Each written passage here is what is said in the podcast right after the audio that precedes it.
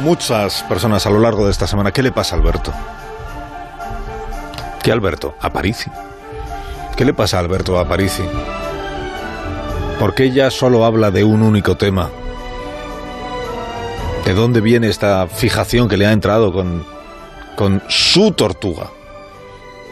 ¿Por qué ha publicado 27 tweets esta semana comentando cosas sobre su tortuga, respondiendo a comentarios que le hacen sobre su tortuga? ¿Qué le pasa, Alberto? ¿Acaso ha convertido su sección de ciencia de los viernes en más de uno en una sección sobre su tortuga? Alberto, buenos días. Hola, Carlos, buenos días. ¿Qué te pasa? Eh, yo creo que en realidad lo que pasa es que ha emergido mi verdadera personalidad. No simplemente no sabíais hasta ahora lo obsesionado que estoy por la tortuga. Es verdad eso, ¿eh? es verdad.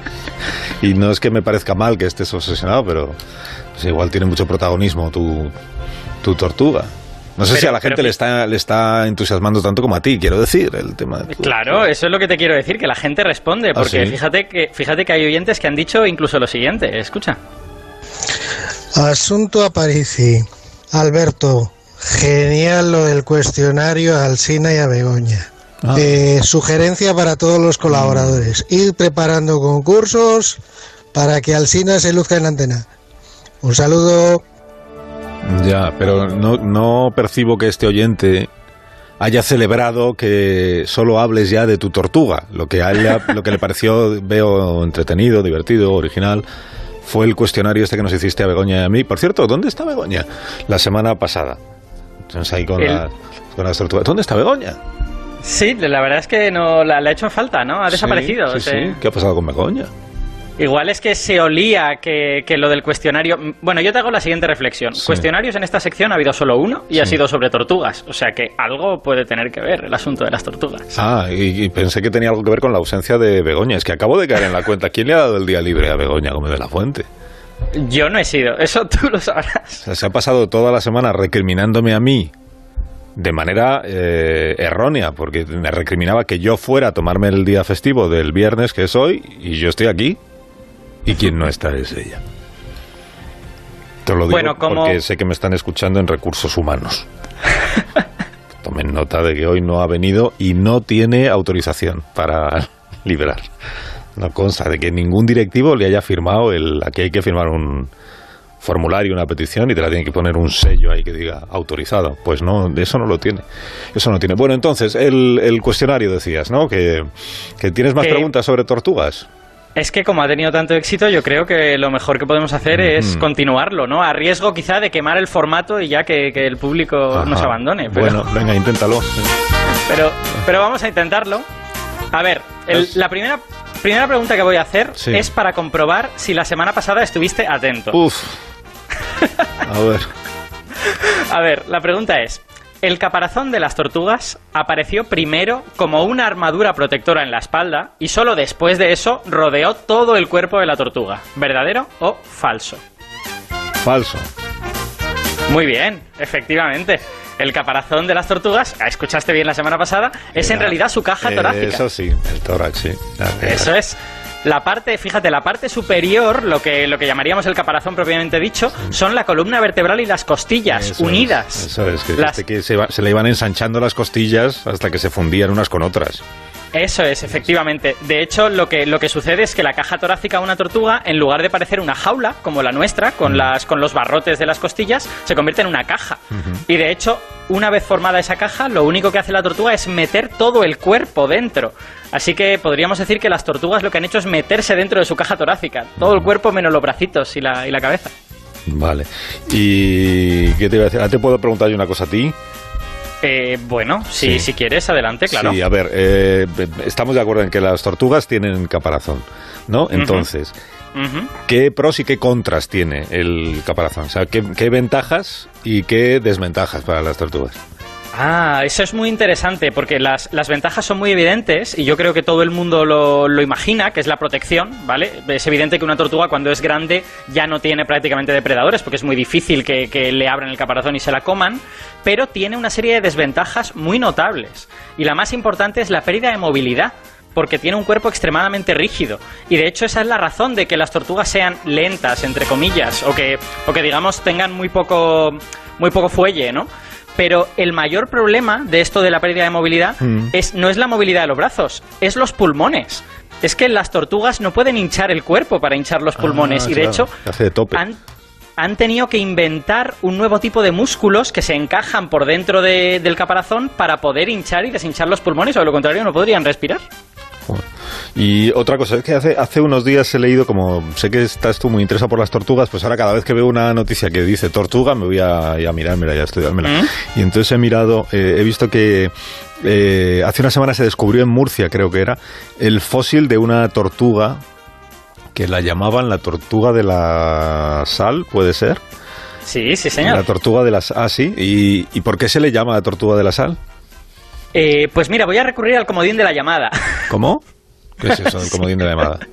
Pues bueno, si esto es un programa de cuestionarios, pues tiene que haber comodín de la llamada. Pero si se Es- supone que tú te lo sabes todo sobre las tortugas y llevas 40 años estudiándotelas. Carlos, llevamos dos años haciendo una sección de ciencia y más años antes en la brújula. Ya sabes que ningún científico se lo sabe todo. Esto es imposible. Hombre, ya, pero, Entonces- pero tú en este caso no hablas como científico, sino como el dueño de la tortuga. La señora, ¿cómo es? La señora Picos. Piquitos. Piquitos. Piquitos. No, la, la cosa, la, la cosa es, imaginándome que me querías dar alguna sorpresa, Sí. he puesto en alerta a Adán Pérez García, Sí. que es investigador y experto en tortugas fósiles en la UNED, en la Universidad Nacional de Educación a Distancia, y tiene uno de los nombres en Twitter más espectaculares que han existido jamás, que es arroba tortugólogo. Tortugólogo. Sí. Arroba tortugólogo. Pero se llama Adán. Adán Pérez García. Y, y además es uno de los descubridores de esta tortuga que acabas de mencionar, la tortuga de la sal, cuyo nombre científico es Alatokelon myrteum. Y creo que nos escucha ya Adán. Alatokelon myrteum.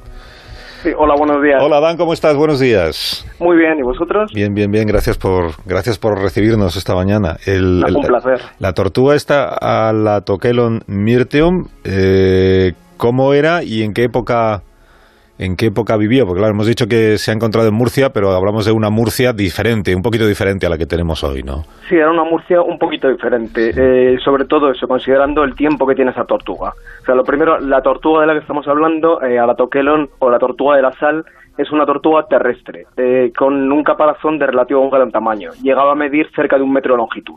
Este caparazón, además, era algo distinto a las tortugas que conocemos en la península en la actualidad, que son además más pequeñas, eh, porque, entre otras cosas, el caparazón tenía una forma peculiar. Era, a modo, por decirlo de alguna manera, acampanado. Era muy alto y eh, sus márgenes laterales estaban proyectados lateralmente. Eh, en cierta medida, a la que puede recordarnos más no es a las tortugas que viven en la península ibérica, sino a la tortuga africana de espolones, eh, que es un pariente eh, cercano a ella. Es la, tor- la tortuga de espolones es la tortuga africana de, de África continental de mayor tamaño actualmente, eh, también con cerca de 80-90 centímetros centímetros de longitud, pero que proviene de un linaje que, de gigantes que llegaban a dos metros de longitud. Wow. Eh, de hecho, Murcia en, esos, en ese momento habría que pensarlo eh, de otra manera. Sobre todo habría que tener en cuenta que ocurrió un poquito antes de que viviera Alatokelon. Alatokelon vivió hace unos 5 millones de años, un poco menos de 5 millones de años, eh, lo que llamamos el Plioceno inferior. Eh, este momento es muy relevante ya que eh, supone el final de la, de la llamada crisis de salinidad del mesiniense, de la que habéis hablado en algún programa previo. Ujú. Eh, sí, señor, que le crisis- gusta mucho a Carlos. es, es- la verdad es que es un fenómeno muy interesante, puesto que supuso una desecación parcial muy importante del Mediterráneo y eh, esto tuvo consecuencias, entre otras cosas que las grandes llanuras salinas, eh, que eh, donde antes estaban ocupadas por agua y ahora quedaban esas llanuras, fueron una pista eh, por donde pudieron pasar animales desde África a la península ibérica o viceversa. Ah, sí, sí. Eh, y eso es lo que ocurrió precisamente con esta tortuga y con otros animales. Por tanto, ¿qué pasaba con Murcia en aquella época? Murcia en ese momento podría recordarnos, por el clima cálido y por esta presencia de animales, a una sabana africana. De hecho, entre la fauna que encontrábamos viviendo con esta tortuga encontraríamos también macacos, Mm. jirafas, rinocerontes o incluso elefantes primitivos. Oye, el nombre que, le habéis puesto, me gusta mucho que se llame Alatokelon, pero Tortuga de la Sal, eh, ¿cuál es el cuál es el motivo? O sea, ¿cómo se, cómo se le bautiza a un fósil recién descubierto? Eh, en principio, bueno, sobre todo el nombre La Sal aquí es muy claro por la crisis de sali- de salinidad mesiniense, pero además tiene otra serie de características. Eh, de hecho, eh, Alatokelon myrteum no es solo una especie nueva, sino, o sea, es especie y género nuevo, es decir, género Alatokelon y especie Alatokelon mirteum, como hablamos de nosotros cuando somos género Homo y especie Homo sapiens. Eh, Alatokelon tiene el nombre tiene varias connotaciones. Por una parte, alato quiere decir sal en griego, eh, pero además el prefijo al evidencia su origen africano.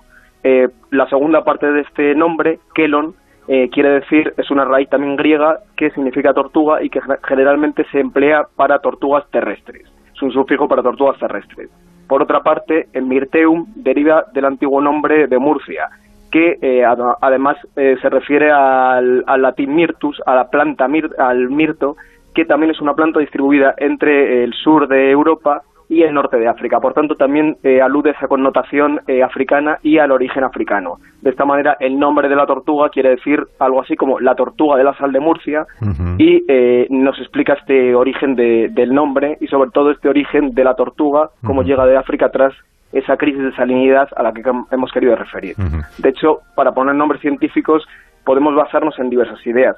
No hay un criterio fijo, sino que cuando encuentras un nuevo animal puedes darle un nombre referido a la localidad donde lo has encontrado, eh, dedicarse un homenaje dedicado a, algún pues alguien que ha, intervenido de alguna manera en el hallazgo, eh, a un personaje histórico, a lo que se quiera. Por ejemplo, eh, entre otros algunos nombres curiosos de tortugas que hemos dado nombre en los últimos años en trabajos recientes, podemos citar la tortuga de la luna o Selenemis, la tortuga titánica o Titanokelon, la tortuga monstruosa, Peloroquelon, eh, la tortuga del tártaro del infierno, Tartarúscola, eh, incluso algunos nombres específicos como Laraquelus morla, que morla rinde homenaje a la tortuga del estreno interminable, oh, eh, hay una serie de nombres así curiosos. Tarasquelon, eh, hablando de otra maravilla, Tarasquelon también es otro nombre, otro ser mitológico, la Tarasca, pues también le hemos dedicado un nombre de una tortuga. O, por ejemplo, otra también recientemente descrita ha sido Motelomama, que alude a la madre tortuga, que explica el origen, es una leyenda peruana que explica el origen de las tortugas de la Amazonia. Por tanto, no existe un criterio fijo para establecer nombres, pero eh, básicamente jugamos con un prefijo eh, que nos que nos apetezca, o sea, que por alguna manera justifiquemos y eh, una terminación normalmente emis, kelis, kelone, kelon, que alude a tortuga. Veo que Adán es todavía más entusiasta de las tortugas que Alberto Aparici. Posible. Me parecía que era imposible superarlo, pero veo que hemos encontrado a alguien que todavía lo vive con más pasión. Arroba tortugólogo, por si usted le quiere seguir en, en las redes sociales, en el Twitter. Adán, muchas gracias. Te envío un fuerte abrazo. De nada, un placer. Gracias, gracias. Alberto, hasta la próxima semana. Hasta la próxima semana y hablaremos de otra cosa que no sean tortugas. No, si quieres puedes seguir. Saluda a la señora Piquito de nuestra parte. Lo haré. Adiós, las noticias ahora.